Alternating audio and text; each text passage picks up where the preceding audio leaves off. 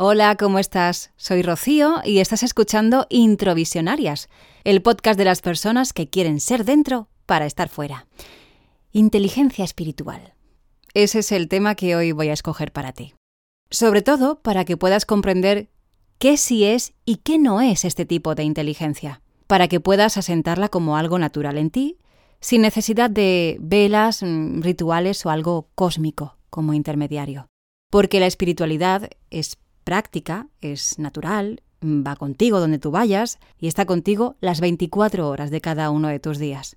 Sencillamente hay que saber escucharla. Y es vital que entiendas que todo aquello que haces, que dices, que piensas, que sientes o que no, que no dices, que no haces, que no piensas, que no sientes, tiene una repercusión no solamente en ti, sino en todo y todos los que te rodean, incluso en el universo. Empezamos. Esto es Introvisionarias, un podcast de desarrollo personal donde puedes aprender a crecer por dentro.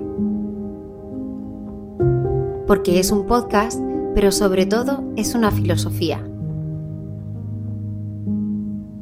Introvisionar es el arte de darte la vuelta y aprender a ser dentro para estar fuera.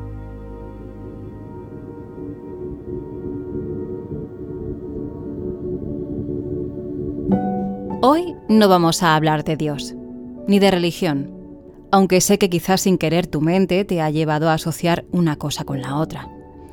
Realmente la inteligencia espiritual se lleva estudiando científicamente más de 25 años, y lo que puede que te sorprenda es que las personas que son o somos más conscientes de este tipo de inteligencia, y según las investigaciones académicas, hacemos uso de ella para que tenga un impacto directo en nuestra felicidad, en el desempeño, en el bienestar y hasta en nuestros negocios, fíjate. Pero lo primero que quiero que hagamos es una distinción entre los diferentes tipos de inteligencias que todo mortal lleva de serie. Eh, empecemos, en un nivel más elemental, tienes una inteligencia más básica o más instintiva que hace referencia a los impulsos y a las sensaciones. Es una inteligencia que sientes en el cuerpo y que está mm, más o menos relacionada con sobrevivir. En un nivel intermedio podemos combinar nuestra inteligencia emocional y también la racional. Tiene que ver con las ocho inteligencias de Howard Gardner y con ellas nos nace un deseo de aportar al mundo. Puede ser desde nuestro trabajo, eh, desde el servicio, el lenguaje, eh, la cultura, la interacción, la familia, las opiniones que tienes, las creaciones que haces, eh, las empresas que a lo mejor fabricas, eh, los escritos que realizas, las clases que das, ¿no? Hay personas que pueden, por ejemplo, tener la inteligencia musical más desarrollada, otras la lógica matemática, otras personas la emocional. Y es, creo, ¿eh? esencial que aprendamos a compartirnos también desde ahí. Pero en el tema que nos ocupa hoy en Introvisionarias, quiero hacer hincapié en un tipo de inteligencia que es la más importante por su trascendencia y también por su profundidad. Y aquí me voy a referir a la sabiduría, a la comprensión y también a la capacidad de ver la realidad de forma integral, como, como si pudiéramos ver lo que nos sucede en un contexto más total, llegando a comprender cada una de nuestras interacciones, las de los demás y hasta las consecuencias que podrían tener o que tienen. Esta es una inteligencia que trasciende lo físico, eh, lo social e incluso si me apuras, el propio mundo de las emociones. Podría resumirlo en que es la inteligencia de la contemplación. Si la entiendes como si fueras una observadora o un observador de lo que vives o de lo que estás experimentando. Desde aquí, desde esta inteligencia, eres feliz a pesar de las circunstancias. Bueno, yo diría que hasta casi gracias a ellas, porque tu visión tan amplia te permite conectar con tu capacidad de trascendencia y con el sentido real de tu propia vida. Con esta inteligencia espiritual se amplía tu deseo de bienestar común muy por encima del de tu ego. Y además eres capaz de ir más allá de lo personal, pero también más allá de lo racional, porque aquí das cabida a lo que la ciencia aún está por el camino de poder responder o de poder explicar.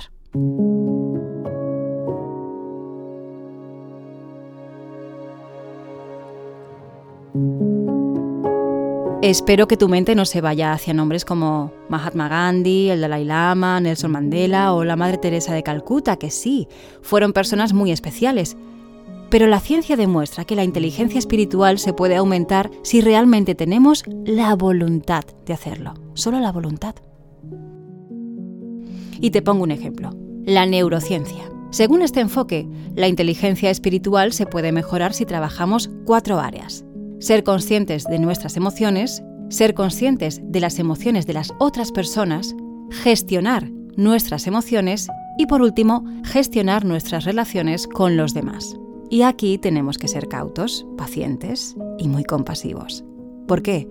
Porque, por ejemplo, no todo el mundo es capaz de ser consciente de sus emociones. De hecho, suele suceder que la mayoría tenemos un vocabulario muy reducido para poder identificar qué emoción es la que estamos sintiendo en cada momento e incluso somos incapaces de leer nuestras propias señales en el cuerpo que ya nos están contando qué emoción estamos sintiendo. Hay libros como El emocionario de Cristina Núñez y Rafael Romero que los veo prioritarios para que podamos ofrecerles esas destrezas a nuestras hijas, a nuestros hijos, nuestras sobrinas, nuestros pequeños. Las personas a las que les resulta difícil conectarse con lo que sienten se relaciona frecuentemente con que tuvieron que afrontar circunstancias muy difíciles en su niñez. Y claro, cuando de pequeñas o de pequeños sufrimos mucho, uno de nuestros mecanismos de defensa es desconectarnos de esas emociones para justo evitar ese dolor. Así que estas personas se vuelven ultra racionales y malaprenden que la mejor manera de gestionar las emociones es suprimirlas. En cuanto a la gestión de las emociones, hay personas, de hecho yo estuve ahí, que cuando se sienten amenazadas o viven alguna situación que les produce cierta impotencia o rabia, ¡boom!, se disparan. Y les cuesta regular las respuestas que dan, lo que dicen, así que pueden hacer mucho daño. La inteligencia emocional, en este sentido, a mí me ha permitido aprender a calmarme ante esas complicaciones o por lo menos saber interpretar más positivamente esos episodios negativos. Lo de ponerse en los zapatos de los demás y tomar conciencia de lo que las otras personas pueden estar sintiendo es la asignatura pendiente a nivel social. Nos cuesta tener empatía porque dentro de nosotras y de nosotros hay demasiada inseguridad o falta de habilidades para la escucha, para la paciencia, para comprender el lenguaje no verbal e incluso para poder comunicarnos de manera asertiva. Pero es que también vamos muy raspados a nivel social. Apenas tenemos un 5, creo yo, en esto de comunicarnos, en generar confianza e incluso en manejar conflictos. De ahí la necesidad de conectar con esta sabiduría y con la compasión. Aunque a veces es la propia vida la que nos obliga a estrellarnos justo para llegar ahí. Porque sucede. Cuando nos toca enfrentarnos a alguna circunstancia muy difícil, como que te despidan del trabajo, vivir alguna crisis en la familia, Em, siempre aumentamos ese nivel de enfoque hacia lo espiritual.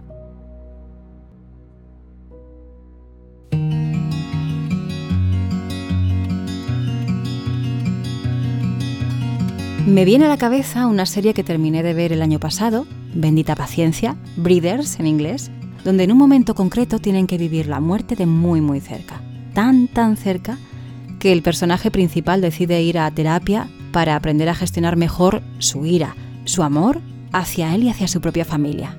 Y no voy a decir más para no hacer spoiler. Pero sí, es una de esas series que marcó mi 2022 y que me ha hecho cuestionarme preguntas muy profundas y muy existenciales. Preguntas que espero seguir resolviendo gracias a mi propia inteligencia espiritual. Así que si te estás planteando preguntas del tipo ¿cómo estoy siendo como madre? o como hija o como marido, ¿O me quiero dedicar a esto toda la vida? ¿Estoy preparada para morir? ¿Cuál será la huella que voy a dejar cuando me marche? Pues entonces, enhorabuena. ¿Sabes por qué, Sol? Porque es tu inteligencia espiritual llamando a tu puerta.